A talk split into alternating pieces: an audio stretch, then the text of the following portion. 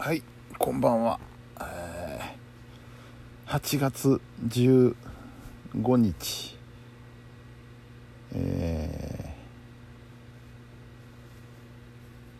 ー、そう8月15日、えー、11時23時13分えー、台風でしたね。今日は見事に台風でして。えー、ね進路図なんか見るともう近畿地方ドストライクで来てますのでどうなることやらと思ったんですけれども。まああの奈良の奈良県、えー、北中部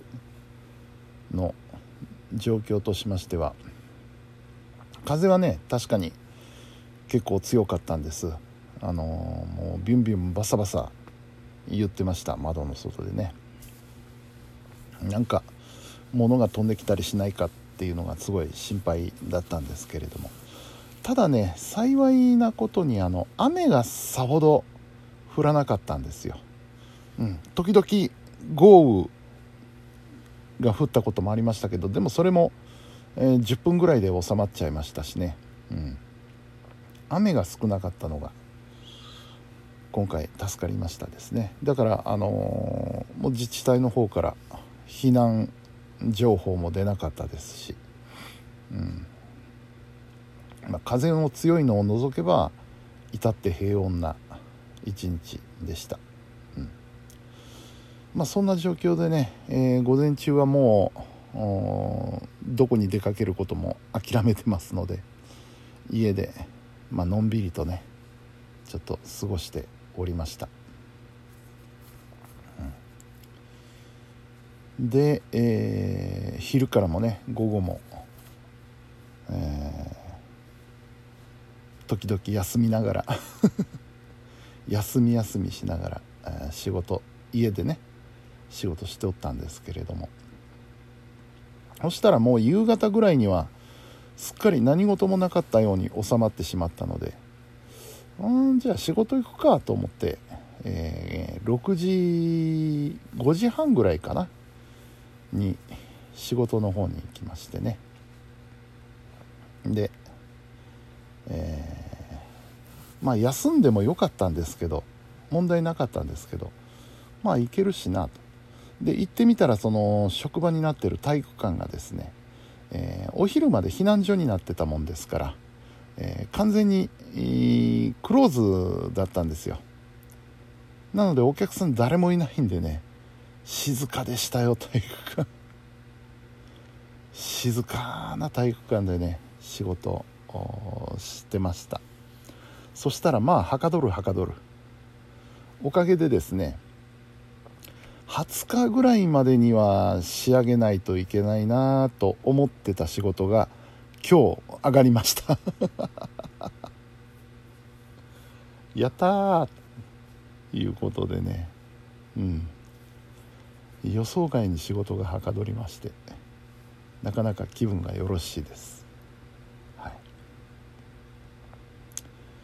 い。でまああ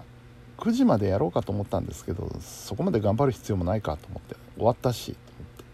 8時半ぐらいには、えー、職場を出ましてでちょっと予定より早かったしなと思ってそのまま原チャリのバイクのガソリンを入れに行ってガソリン入れてみたらまあびっくり。530円ぐらいかかりました。いつもだったら400円ちょっと。で450円いったら高いなっていうような感覚だったんですけど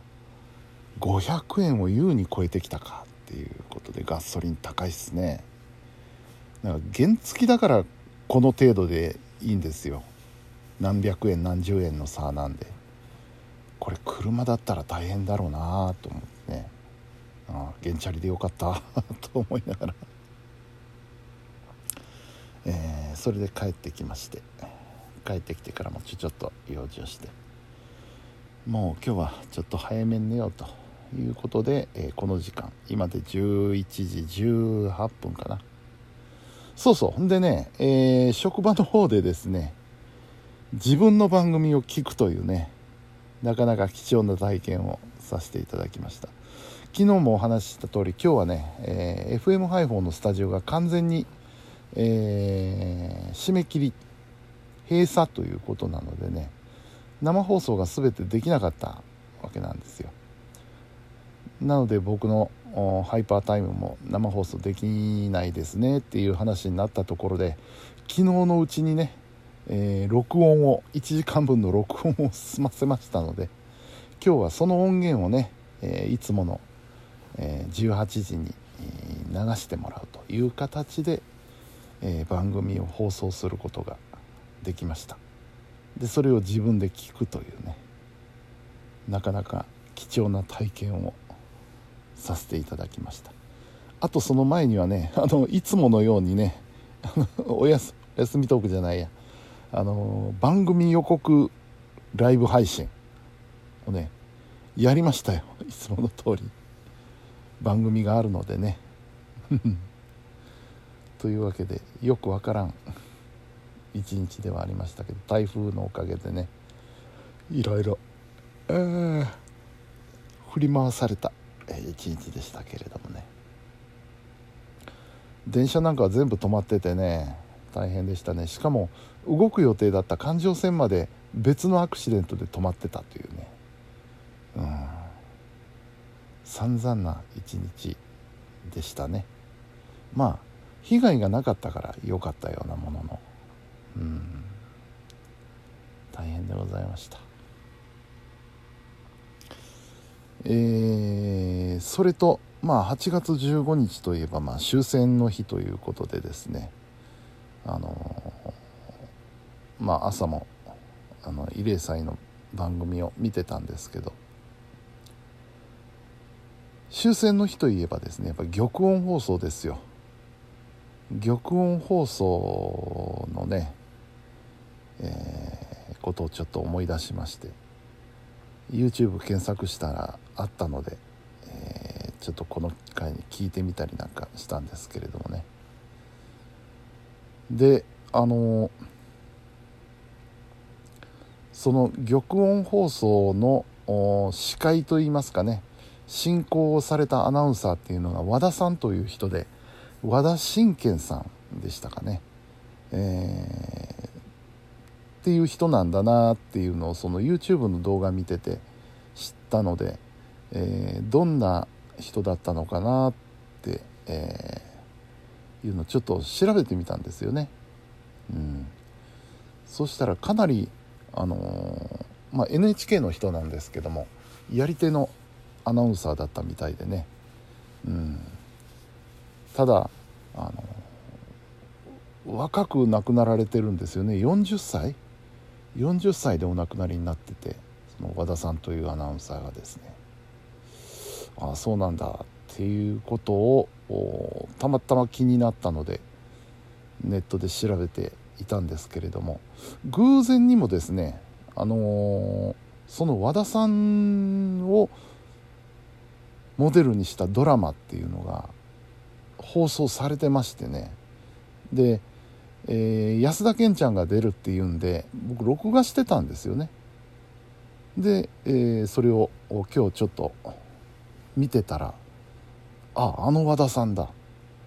さっき調べた。和田信賢さんの話だと思って。かなり破天荒なね 人物というふうに、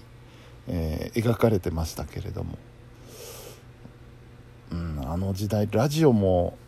ね大変だったんだなっていうのをつくづく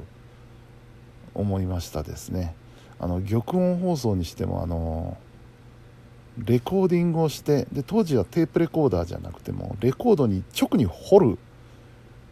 やり方で録音をしてたんですよね。で、えー、天皇陛下のお声をレコードに録音してでそれを持ってラジオ局に行くわけですけどあの軍部がね軍が、えー、それをさせまいと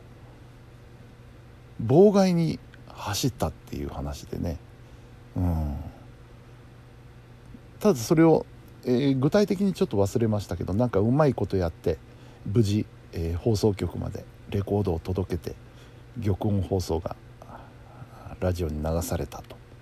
いうふうな経緯があったらしいんですけどあれもし、えー、軍部に邪魔されてたらひょっとしたら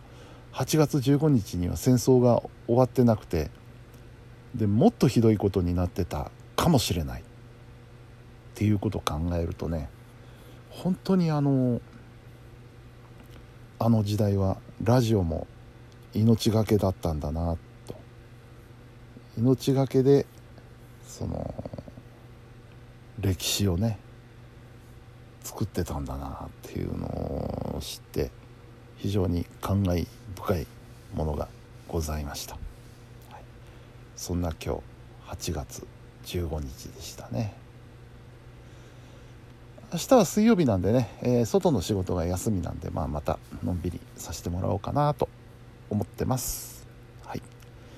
というわけで、えー、本日も皆さんお疲れ様でした。それではおやすみなさい。